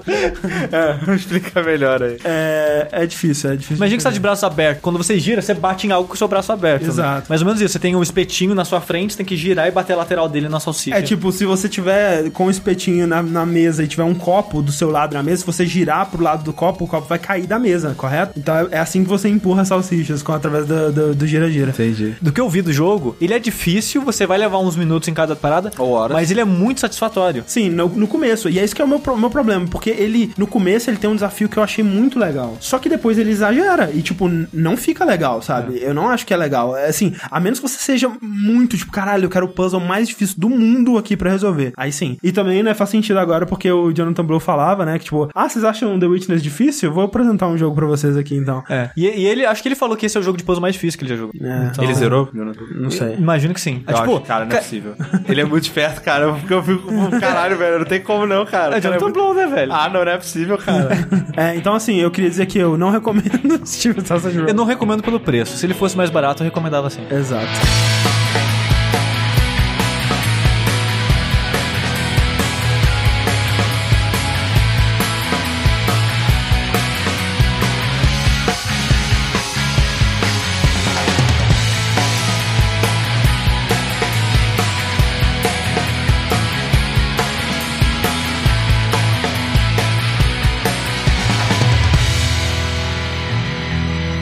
Então pro nosso bloco de notícias. E tivemos muitas notícias, inclusive uma que eu e o Sushi cobrimos na madrugada, né? Que Boladona. foi na madrugada boladona. O que aconteceu aí, Sushi? Aconteceu, André, que a Nintendo, Nintendo. ela numa reunião, né, de negócio de fechar o, o ano e as paradas assim, É numa conferência pros investidores. pros eu investidores, acho, ela anunciou a data de lançamento do NX, Uhum. que vai ser em março do ano que vem. Exato, março de 2017, Exato. mundial, né? Lançamento mundial pra todo mundo aí. E uma coisa que eles falaram também é que vai ter tchau. Vai ter.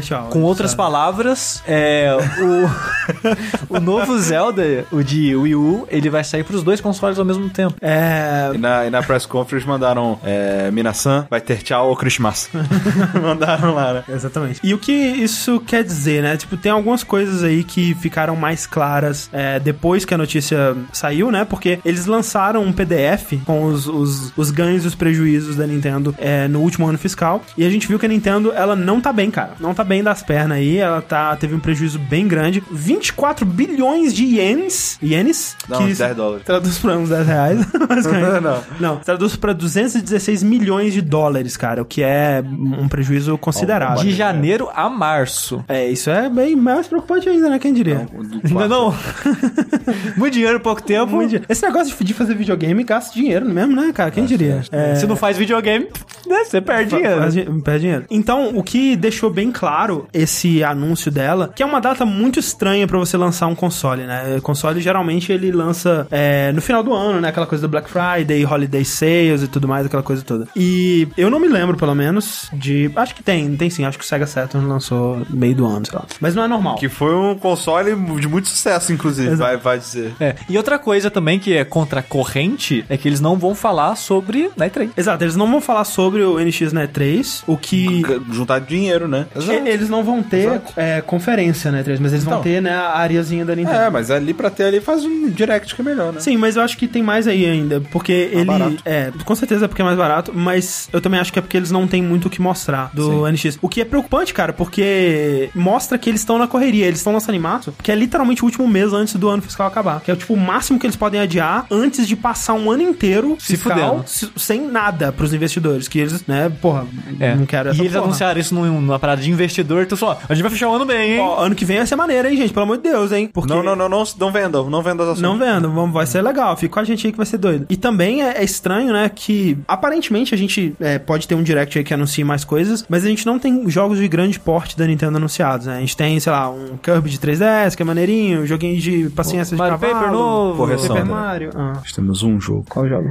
enunciado. O Zelda? Então, a gente tem o Zelda, né? É isso aí. Vai Que é- ser 30 minutos de Zelda. Caraca, mais nova aventura de Link, ele tem que salvar a Nintendo. salvar a Nintendo. Caraca, velho. Pegar a será que, Sword será que o Link vai conseguir salvar a Nintendo? Não, assim, é aquela coisa. Eu acho que a Nintendo, ela, não, ela, ela não tá, tipo, caralho, meu Deus, se a gente não conseguir, a gente vai se fuder e acabar o Nintendo, sabe? Não, Ela, é, mas vai se fuder. vai se fuder, assim. Não, não vai acabar a Nintendo Mas também. sabe, tipo, ela já tá bem aí nessas paradas do, de mobile, né? Ganhando dinheirinho com o Tomodachi Life lá. Bem assim, vida. ganhando dinheiro. Ganhando Mas dinheirinho. vai sair Pokémon GO, cara. Vai sair Pokémon GO, vai sair Fire Emblem e, e- e Animal Crossing pra mobile, essa coisa toda. É, então eu acho que nesse ponto, assim, a Nintendo não deve acabar. É, acho Antes que, disso, ela faz jogos pra outros consoles, sei lá. Sim, mas... Sega não acabou, cara. É, Essa SEGA tá aí, né, cara? A Nintendo pra acabar teria que ser...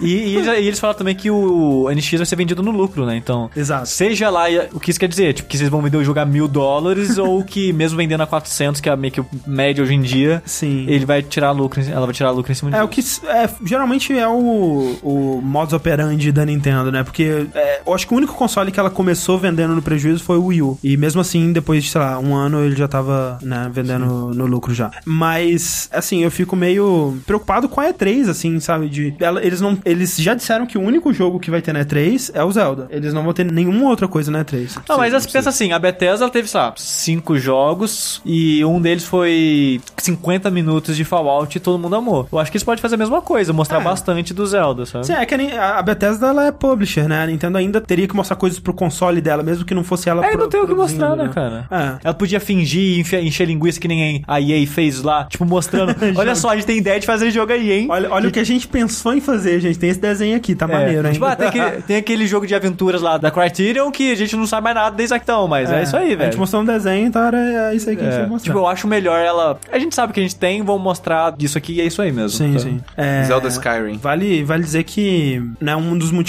que eles deram aí para o adiamento do Zelda é justamente que eles mostrou um projeto muito mais ambicioso do que eles esperavam, o que é bom, né, cara? Tipo, adia mesmo pra total. fazer o melhor Zelda possível e Sim. ser um joguinho maneiro aí. E, tia, já- Se, se dependesse de mim, a Nintendo não estaria nesse, nesse, nesse problema que ela tá agora. Qual que seria a sua solução, Rick? Pokémon Snap no Wii U, né? Porra, gente, olha aí. Porra, né, gente? Pelo amor No- de Deus, no cara. lançamento, né? Caralho, né? Qual que é o jogo mais Nintendo. óbvio, Rick? Deixa eu te ajudar. Pera aí. Porra. Pokémon Snap NX aí, Nintendo. Fica a dica. Cê- mas sabe qual que é a coisa que tá dando trabalho pra eles adiarem o Zelda? Ah. É que tem boatos que vai ter. Você vai escolher o sexo no começo do jogo. É mais, É, mais difícil de muito- programar. dá É muito cara, difícil. tem que Lembra- fazer o jogo do Zelda. Lembra que a Ubisoft falou, né? Porra, Animação, é difícil. impossível, cara. Não- Mulher, como é que faz mulher? Não tem Não como. não conheço, nunca vi. Não sei o que é isso, não. Outro boato também com o jogo é que é, todo mundo vai ter voz, exceto o Link. Seria maneiro. Sim. O que, tipo, ele vai ser mudo, então? Ou, vai- ou ele vai fazer... E vai Não. aparecer o texto. Não, ele vai fazer. E se o Link tivesse voz todo mundo não, não tivesse? Seria mais legal, cara. Ele. Oh, ajuda aí, caralho. O que eu faço aqui? Oh. Me ajuda aqui, cara. Eu quero. Qual que é o próximo lugar que eu tenho que ir? Caralho, que merda. Não adianta. Não consigo. toca uma musiquinha aí na, na ocarina que ele. Que ele dança pra você. Ele dança pra você, tá de boa. Outro jogo que precisa de boa sorte é um jogo chamado 1666 Amsterdã. Tem uma história pra se contar sobre esse jogo que a gente já falou sobre ela aqui no Vértice. Você pode procurar em algum dia. A gente falou sobre isso, não lembro quando. Que o Patrício Desilets, um dos das mentes por trás aí do Assassin's Creed, né? Ele foi o diretor dos dois primeiros e os, os dois melhores, né? Tirando o Brotherhood ali. Brotherhood é maneiro. Mas ele também teve um pouquinho de influência no Brotherhood, então ele, ele é o responsável. Ele, tá? Sozinho, ninguém mais. Ele sozinho fez o jogo. Tipo o cara da Rockstar lá. É, Eu, inclusive, falei um pouco sobre Patrícia Desilets no vídeo do Retrocompatibilidade sobre Prince of Persia Sands of Time, jogo que ele também foi diretor. É, então, né, se você quiser saber um pouquinho mais da história do Patrício, tem lá. Mas o que aconteceu com ele? Ele, em 2010, ou 2009, se eu não me engano, quando ele tava já desenvolvendo o Assassin's Creed Brotherhood na Ubisoft, ele foi meio que convidado a se retirar da companhia por diferenças criativas, eles não disseram muito bem. A história oficial, na verdade, contada pelo Ubisoft, é que ele se demitiu. Mas a gente sabe que teve alguma treta lá, nunca foi muito bem explicado. Aí, Patrícia foi para a THQ, aquela publisher querida que publicava Saints Row, publicava os jogos Warhammer, publicava Darksiders, essas coisas todas. E lá a THQ fez um estúdiozinho pra ele e ele começou a desenvolver um jogo chamado 1666 Amsterdã, que agora a gente sabe um pouco mais sobre ele. Ele seria basicamente um Assassin's Creed, só que mais satânico em vez Mas de 666. em vez de ser um assassino, você seria um cara meio cultista, meio aquele tipo, tipo sushi, assim. Tipo sushi, não. Como é que chama aquele é, é, a Lester Crowley? Alistair Crowley. A, a Alistair Crowley. Mr. Crow. Esse aí, do- da música do Ozzy. Só que, só que uma diferença entre o protagonista do, desse jogo e o Alistair Crowler é que o protagonista desse jogo ele controla bodes, corvos É, ele e... controla gato, animaizinhos. essas Que, aliás, cara, gato Gata é um bicho É, é gato preto, rato, preto. bode e eu acho que corvo, uma parada assim. Corvo. começa, inclusive, com corvo lá, voando e tal. E isso já é uma diferença suficiente pra mim, pra, de- da forma de Assassin's Creed, sabe? Sim, sim, mas ainda tem a parte que ele tá andando pela cidade. Lembra bastante Assassin's Creed, né? Sim. Então o que aconteceu? Ele tava desenvolvendo esse jogo com o time dele, tava num nível de desenvolvimento bastante avançado. Quando, de repente, a THQ faliu. Bom, esse É. cara é azarado, hein, velho. Porra. E aí, o que aconteceu? Quem comprou? Quem comprou a, a propriedade, né, o estúdio dele e a propriedade do jogo? A Ubisoft. Olha só. e aí a Ubisoft falou: o quê? Esse cara aqui de novo? E demitiu ele de novo. Falou: não quero. Veio junto, não quero. Persona não grata. Foda-se você. Caralho, velho. E aí Como ele será ser perdeu. demitido duas vezes pela mesma empresa? Tipo, você é demitido, você, você ganha um estúdio, aí você compra o seu estúdio e, te, te demitem demitem. dele, cara. É tipo isso. E descartaram o jogo dele, provavelmente porque parecia demais com Assassin's Ó, Creed. a gente acha que a Amy Henning teve treta na, na Ubisoft, na, Na Naughty Dog. na Naughty Dog. O Kojima, obviamente, teve a treta com a Konami. Mas o Patrício, cara, Coitado. ele deve ter tipo, comido a filha do dono da Ubisoft, cara. Eu não sei, cara. Ou, mas, mas assim, em defesa da Ubisoft, não faz sentido a Ubisoft ter um jogo que compete com a maior franquia dela. Exato. Tipo assim, Não faz sentido. não faz sentido. É, assim, eles poderiam talvez. É, Botar ele em outro, outro, outro, fazer outra Não, coisa. fazer um Assassin's Creed capetão. Capetão, é, fazer, adaptar o jogo, mas talvez fosse tra- mais trabalho do que eles É. gostariam. Tipo um cara que tem uma, um artefato lá do, das Piece É. of Eden lá Vai que controla vai ver bicho. também o jogo tava meio bosta, né? Vai saber, né? O, qualquer que seja o motivo, eles descartaram o desenvolvimento do jogo e Uhum. demitiram o Patrício. Aí o Patrício fundou um estúdio indie, que é o Panache Digital Games, é, lá em Quebec. E atualmente ele tá desenvolvendo um jogo chamado Ancestors The Humankind Odyssey, que é um nome muito merda, desculpa, Patrício. Mas a gente também não sabe muita coisa sobre esse jogo, mas ele vai ser também uma coisa sobre história, né? Ele gosta muito dessa coisa de, de visitar períodos históricos, essa coisa toda. E aí o Patrício, quando ele foi demitido da Ubisoft pela segunda vez, ele processou a Ubisoft, né? Pela putaria. Estou no, no, no processo escrito. Porra, Porra, né? Porra, putaria aí, né, gente? E aí, em vez de né, ir pra, pra, pro tribunal e a coisa toda, a Ubisoft falou: não, quer saber? A gente não tá fazendo nada com essa merda, toma o seu jogo aí e, né. Vai lá, vai. Não incomoda a gente mais. Então o jogo voltou pro Patrícia. E quando o jogo voltou pro Patrícia, a gente teve as, as primeiras imagens dele, né? O acesso às primeiras imagens de um trailer, provavelmente aí por volta de 2010 ou até um pouco depois de 2011. Se você parar pra pensar que ele foi demitido da Ubisoft no começo de 2010, né? Então, alguma coisa por volta de 2011, talvez até 2012, não sei, não dá pra saber. Tipo, o jogo não tá muito bonito, as animações não estão muito boas, mas é que o jogo era um protótipo E ainda. também é antigo, né? Hoje É. em dia a gente, tipo, mas tá maneiro, tipo, a gente vê. Não, essa abertura eu achei bem maneira, essa parte É. do corvo aí. Quando chega lá na cidade, tem umas coisinhas É tipo, estranhas e tal. é. né? É, ah, quando começa a ter pessoa, fica, fica mais estranho. Sim, sim. Que elas agem de maneira bizarra. Por exemplo, se esse jogo fosse anunciado numa E3, né? Mesmo que ele tivesse a par dos gráficos e animações, eu não sei se eu consigo ver um jogo inteiro funcionando com essas paradas de controlar bichinho e de assassinar com habilidades satânicas. É que assim, vai ser um jogo de mundo aberto, né? Tipo Assassin's Creed mesmo. Uhum. E eu não consigo ver muitas situações muito interessantes pra você usar esse poder. Porque, a não ser que ele apresente um mundo com um milhão de possibilidades, assim como, sei lá, o Metal Gear Solid 5 apresentou, que você pode fazer o que você quiser. E funciona, né? E, E o mundo funciona, responde, é. eu não consigo ver esse poder, a não ser que seja só uma maneira de fazer o que você já faz em qualquer outro jogo, Exato, só que diferente. Porque o que, ele, o que ele mostra aí, tipo assim, ah, tem um- uma pessoa que eu preciso assassinar e ela tá passando na rua, aí em cima dela tem uma caixa que tá segurada por cordas, aí eu vou mandar o rato ir lá, comer a corda. É. Tipo, eu posso fazer isso em qualquer prédio, tipo, ou, é- ou essa é uma situação scriptada. Esse prédio tem um buraquinho da- do rato lá embaixo, e eu posso criar, eu poderia resolver isso de outra forma, sei lá, mandar o corvo ir lá e comer a corda, sabe? Qual que seria a liberdade disso? O quão orgânicos seriam esses sistemas e o quão scriptados eles seriam, né? Seria... O gato, o gato quebra o pescoço do cara. Ele pula, muito não. ferozmente. né? Cara, é, é muito fácil você, ser assassino nessa época, assim. Porque assim, você pega o rato, fala, mija naquela água ali. Acabou. Acabou, cara. Faz o cocô naquela água ali. Pronto. Paciência. Matei, agora só espera. espera. Agora espera. Espero que todo mundo morrer. O que foi divulgado pela Panache Digital, que é a empresa do Patrício agora, é que, como eles já estão trabalhando no próprio no jogo deles, né, no momento, eles não vão retomar o desenvolvimento do 1666 Amsterdã. E também nem seria possível, porque esse jogo estava sendo desenvolvido no estúdio AAA, né? E o estúdio deles agora é um estúdio bem menor, fazendo um jogo numa escala bem menor. E eles não teriam equipe pra continuar, né? Então, vai saber se um dia esse jogo vai ser desenvolvido de maneira completa mesmo. Há umas duas semanas atrás, John Romero. Sabe quem é John Romero? João, João Romero. É a cabeça que você mata no final do Doom 2. Exatamente. É, é uma sala secreta, né? né? Atrás do- É, você tem que usar no sim, clipe, sim, é. né? Mas então, John Romero, ele surgiu, Surgiu. Opa, oi. falou, oi galera, então, lembra de mim? É, Eu sou o cara do cabelo. exato, eu sou esse cara aqui. Um belo cabelo, inclusive. É, e bela- belas unhas também. Sim. É, eu sou esse cara aqui e eu tô lançando o Kickstarter Olha aí. com meu amigo, o Carmack. O Carmack. meu amigo é Carmack. muito engraçado que no.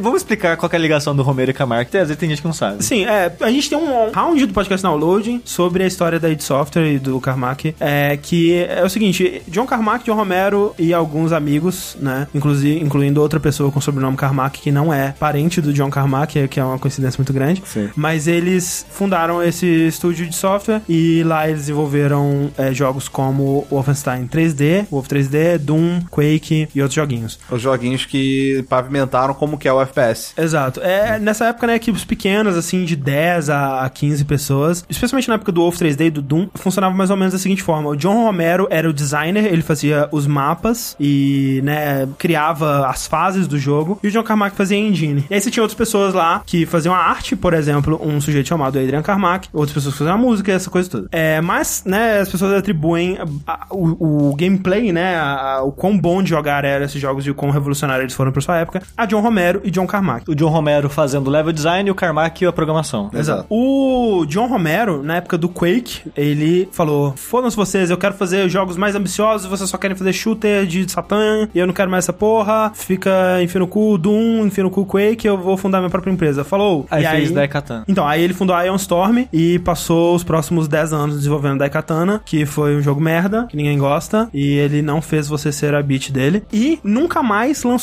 um jogo ambicioso, né? Um jogo grande. Ele trabalhou em joguinhos de celular, joguinhos publicitários e outras coisinhas, mas o John Romero, ele sempre continuou aparecendo na mídia, tipo, porra, tô desenvolvendo um MMO, né? Lá por volta de, sei lá, 2005, alguma coisa assim. Nunca vimos o MMO dele. Porra, tô desenvolvendo, porra, um jogo que vai revolucionar os jogos celulares aí. E aí lançava um joguinho aqui e ali, ninguém muito ouviu falar e tudo mais. E agora ele surgiu de novo, né? Falando, eu vou trazer de volta os jogos que eu fazia no passado na id Software, né? Eu vou trazer os FPS fast-paced daquela época, estilo Doom e Quake e tal. E veio com esse Kickstarter. Exato. E o, o estranho, na verdade, é que esse Kickstarter ele veio junto com um vídeo Sim. anunciando esse jogo, Black Room, que é um. é, Ele fala que é um jogo é, num mundo de futuro distópico onde existe uma sala é, de realidade virtual, onde você vive lá dentro, Isso. só que acontecem uns bugs, e aí começa a, a- ter uns monstros, e aí É. um engenheiro que trabalha na Black Room que vai salvar o ter que mundo. salvar o mundo. É, é, cara, assim. Eu entendo, eu entendo o motivo, porque é, é um, é um boa é, desculpa pra você ter vários cenários diferentes, né? Exato. Temáticas pra caralho e tal. É, é uma mistura de Assassin's Creed com Dead Space, com Doom. Cara, mas assim, o, o vídeo que eles fizeram é, no pitch que eles fazem, né? Porque normalmente é assim, no Kickstarter você faz um videozinho explicando qual que é a tua ideia, né? O que, que você quer fazer e tal. E o jeito que ele vende o jogo, pra, assim, quando eu assisti, me pareceu como se ele estivesse vendendo um jogo que já tá num estágio de desenvolvimento que obviamente não está. Não está. Tá ligado? O vídeo é muito amador, é muito É muito tosco, tosco, né? É muito tosco. Tem muita imagem de stock footage, né? De, de vídeos, outros vídeos Sim. de outras fotos que ele pegou. E, tipo, duas concept arts, que é uma foto do, do personagem, né? Do, do protagonista, e uma, uma- um, um cenário que nem tá em FPS, né? Tipo, mostra como se fosse um jogo de terceira pessoa. Tem barris, barris é, tipo, pra ser- barris é. e os barris explodem. Essa é, tipo, a, a concept art que você tá me mostrando, sabe? Sim. E, cara, muito tosco, muito, muito, muito tosco. O Romero, cara, ele tem zero carisma, assim, eu achei, cara, zero carisma. Você olha pra ele assim, cara, eu não, eu não confio nesse cara, não. o que, que eu vou dar dia pra esse cara? Eu não confio nele, não. Ainda mais quando ele usa o nome do Carmack com uma Exato. fé, né, velho? Exato, cara. Que que Tipo, a pegadinha, né, É porque velho? quando anunciaram o jogo, anunciaram um novo jogo de Romero e Carmack. Aí você, o quê? John Carmack largou o VR pra fazer um jogo com John Romero como nos velhos tempos? Aí- Aí esse vai ver, ah, não, é outro Carmack. É, pois é. E tipo, pra ele, os- do jeito que É má foi fé. feito, foi de má fé. Uma fé, cara. Foi má fé. Porque, né, quando você pensa em Carmack, esse É. nome, pra quem joga videogame, pra quem acompanha a indústria, só tem um Carmack, né, cara? Sim. Aí você coloca junto com ele. É, que era o, o cara que era realmente a dupla, né? Sim. É tipo você fala assim, ó, caraca, S. Jobs lançou um novo celular. Foda! Aí você, o quê? Aí, sei lá, Stuart Jobs. Jobs. Toma no É um cara. cara totalmente aleatório. Se fuder, tá ligado?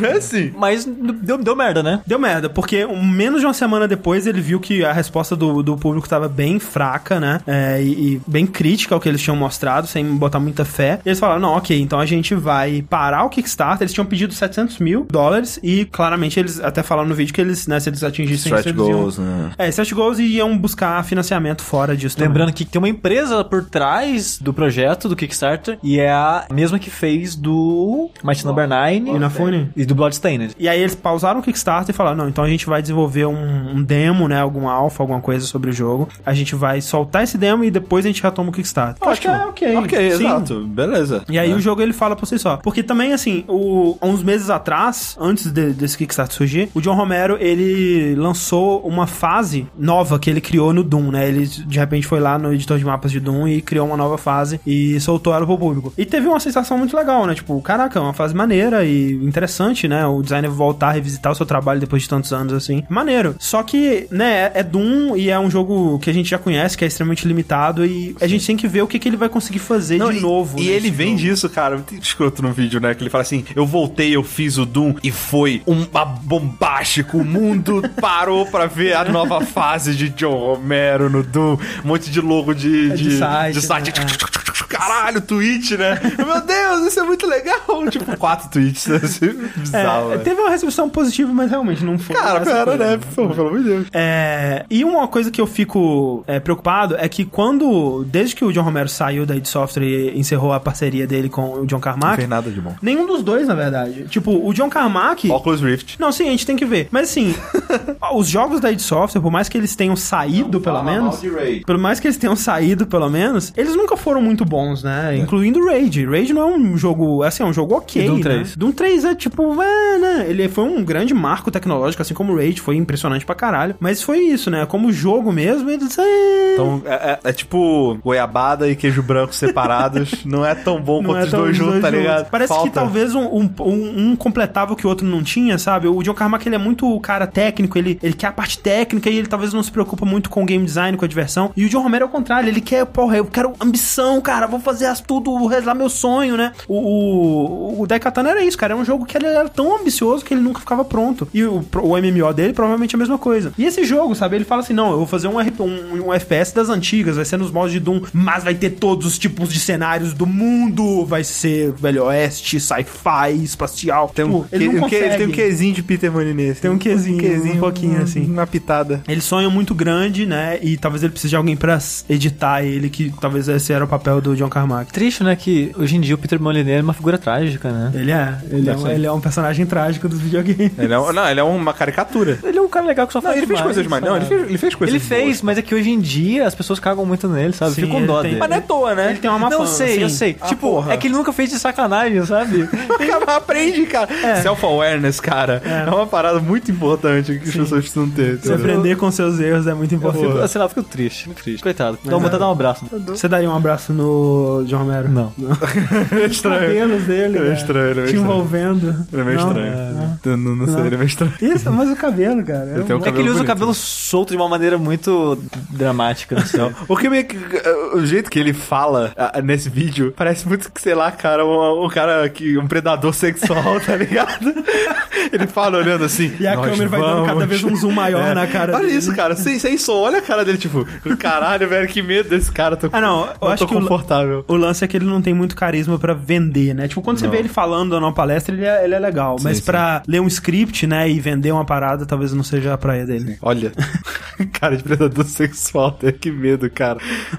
E pra fechar o nosso podcast, né, deixamos o melhor para o final. Ah, é, na verdade não. Ah, tá. Que é Nioh de novo. Nioh de novo, gente. Não, começou a vazar, né, algumas imagens e é, é, cartõezinhos de, de pré-venda da Target Stargate, eu acho, é que vazaram o nome do próximo Call of Duty, né, que é o Infinite Warfare, e foi confirmado essa semana, né, com um trailer que a Infinite Ward está desenvolvendo, né, fazendo aquele ciclo agora que são três estúdios, né, um ano é a Sledgehammer, o outro ano é a Treyarch, e depois o outro ano é a Infinity. Infinite Ward. Infinite Ward, o último Call of Duty dela foi o Ghost, Ghost, ou Ghost? Ghost, que o Rick gostou, mas de modo geral ele não foi muito bem recebido, né?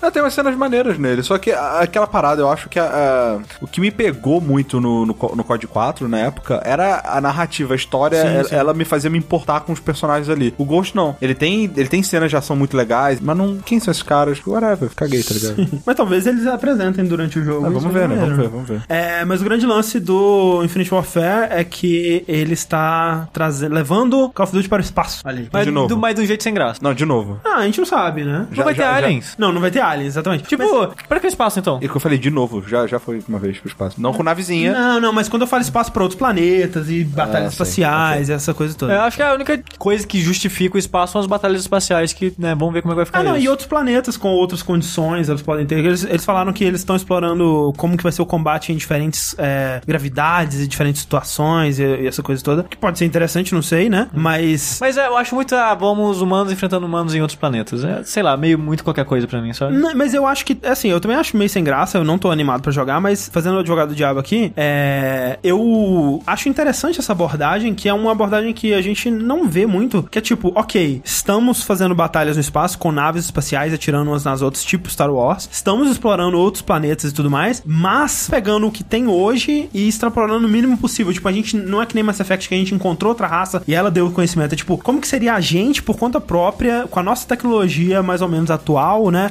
E aí evoluindo ela pra algumas, sei lá, alguns das décadas, centenas de anos, não sei. Como que seria a, a nossos exércitos, a nossa força militar hoje em dia, evoluída a ponto de explorar outros planetas, né? E isso é uma coisa que não tem muito. Não. Que eu acho ok, né? Eu tô ansioso porque, como você falou, o último código que eu joguei foi Ghost, Aham. que é que tinha o cachorro lá e tal. E foi no meu computador antigo. Uhum. E ele, ó, nossa, tadinho, cara. Eu jogava, eu jogava tipo meia hora e tinha que parar pro, pro bichinho beber água, sabe? Porque tava, não aguentava. Então tô ansioso pra jogar um Call of Duty no computador novo, sabe? 60 Ver- frames, bonitão. Porra, né? Deve ser maneiro, cara. Faz tempo, não lembro. Outra coisa também que vem com esse jogo é o Capitão Price, né, Rick? Cara, tava velho. vendo o trailer, eu vi. tava vendo. O André, o que aconteceu, André? Fala, fala aí. Não, é, Descreve. a gente tava vendo o trailer, né? Aí, ó, Infinite Warfare, data novembro, sei lá quanto, 4 de novembro, não sei. E aí, de repente, opa, Capitão Price é você, cara.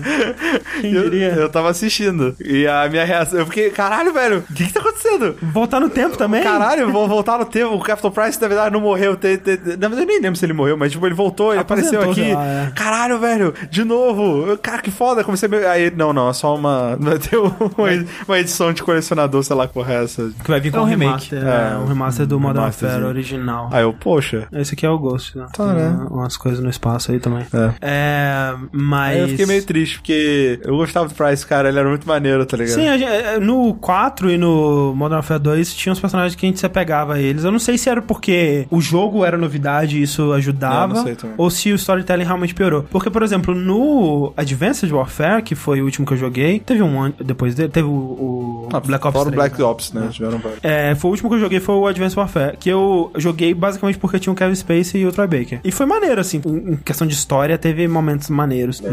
multiplayer. E o Corrine disse que é o melhor multiplayer, eu não joguei nenhum minuto do multiplayer, então não sei dizer.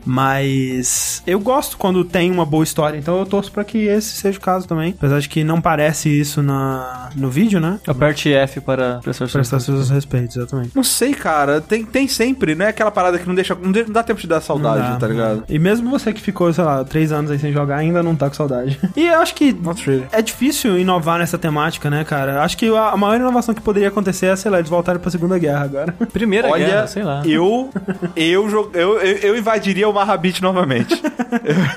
Se Você viria o tivesse D-Day novamente. No- novamente, cara. Olha aí, podia. Podia fechar o ciclo. Olha, voltar. Sei. Não é Modern Warfare. Ou então é Modern Old Warfare. Eu acho que se alguém for fazer, vai ser a o pessoal do Black Ops, como é que chama? Treyarch. Treyarch. Que eles fizeram o último, eu acho, que foi o War Just War, que era bem legal. E há boatos, há boatos que vai rolar sim. Tem, tá rolando por aí. Segunda Guerra é maneira, hein? É, deve rolar. M1 Garande de novo. Porra, Ó, aquela- lá. Tim, tim, tim, tim, tim. É, isso é da hora, velho. Maneiro. Bom, bom, bons tempos. É, e esse foi mais um Vértice. Muito obrigado a quem assistiu e quem escutou. É, no mais, um beijo no coração de todos vocês e e até a próxima. Eu pensei que você ia mandar o nada mais. Eu também, eu fiquei assim, Que evolução, cara. tipo, é tipo a Segunda Guerra de novo, né?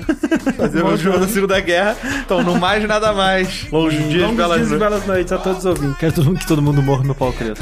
Fala, fala, Valério. We are outgunned, outmanned, outnumbered, outplanned. We gotta make an all out stand. Hey yo, I'm gonna need a right hand man. Check it. Can I be real a second? For just a millisecond. Let down my guard and tell the people how I feel a second. Now I'm the model of a modern major general, the venerated Virginian veteran whose men are all lining up to put me up on a pedestal, writing letters to relatives, embellishing my elegance and eloquence. But the elephant is in the room. The truth is in your face when you hear the British cannons go. Any hope of success is fleeting. How can I keep leading when the people I'm leading keep retreating? We put a stop to the bleeding as the British take Brooklyn. Night takes Rook, but look, we are outgunned, outmanned, outnumbered, outplanned. We gotta make an all out stand. Hey yo, I'm gonna need a right hand man. Incoming! Battering down the battery, check the damages. We gotta stop them and rob them of their advantages. Let's take a stand with the stamina God has granted us. Hamilton won't abandon ship, yo, let's steal their cannon. Boom goes the cannon, watch the blood in this shit spray. And goes the cannon, we're abandoning Kips Bay. And there's another shipping. We just lost Southern tipping. We gotta run to Harlem quick, we can't afford another slip. Guns and horses giddy up. I decide to divvy up my forces. This skittish as the British cut the city up. This close to giving up. Facing mass scrutiny, I scream in the face of this mass mutiny. Are these the men with which I am to defend America? We ride at midnight, Manhattan in the distance. I cannot be everywhere at once, people. I'm in dire need of assistance. Your Excellency, sir. Who are you? Aaron Burr, sir. Permission to state my case. As you were. Sir, I was a captain under General Montgomery until he caught a bullet in the neck in Quebec. And well, in summary, I think that I could be of some assistance. I admire how you keep firing on the British from a distance. I have some questions, a couple of suggestions on how to fight instead of fleeing west. Yes? Well- Your Excellency, you wanted to see me. Hamilton, come in. Have you met Burr? Yes, sir. We, keep, meeting. As I was saying, sir, I look forward to seeing your strategy play out. Burr. Sir, Close the door on your way out. Have I done something wrong, sir? On the contrary, I called you here because our odds are beyond scary. Your reputation precedes you, but I have to laugh. Sir? Hamilton, how come no one can get you on their staff? Sir! Don't get me wrong, you're a young man of great renown. I know you stole British cannons when we were still downtown. Nathaniel Greene and Henry Knox wanted to hire you. To be their secretary, I don't think so. Now, why are you upset? I'm not. It's all right you want to fight, you've got a hunger. I was just like you when I was younger. Head full of fantasies of dying like a martyr. Yes. Dying is easy, young man. Living is harder. Why are you telling me this? I'm being honest. I'm working with a third of what our Congress has promised. We are a powder keg about to explode. I need someone like you to lighten the load. So, I am not throwing away my shot.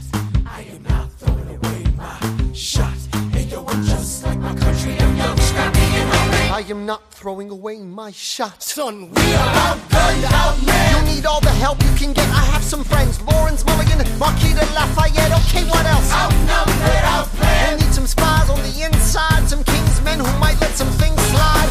I'll write to Congress and tell them we need supplies. You rally the guys, master the element of surprise.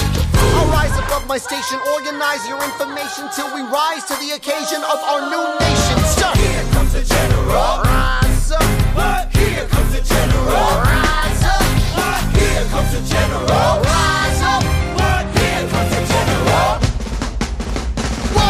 his right hand man.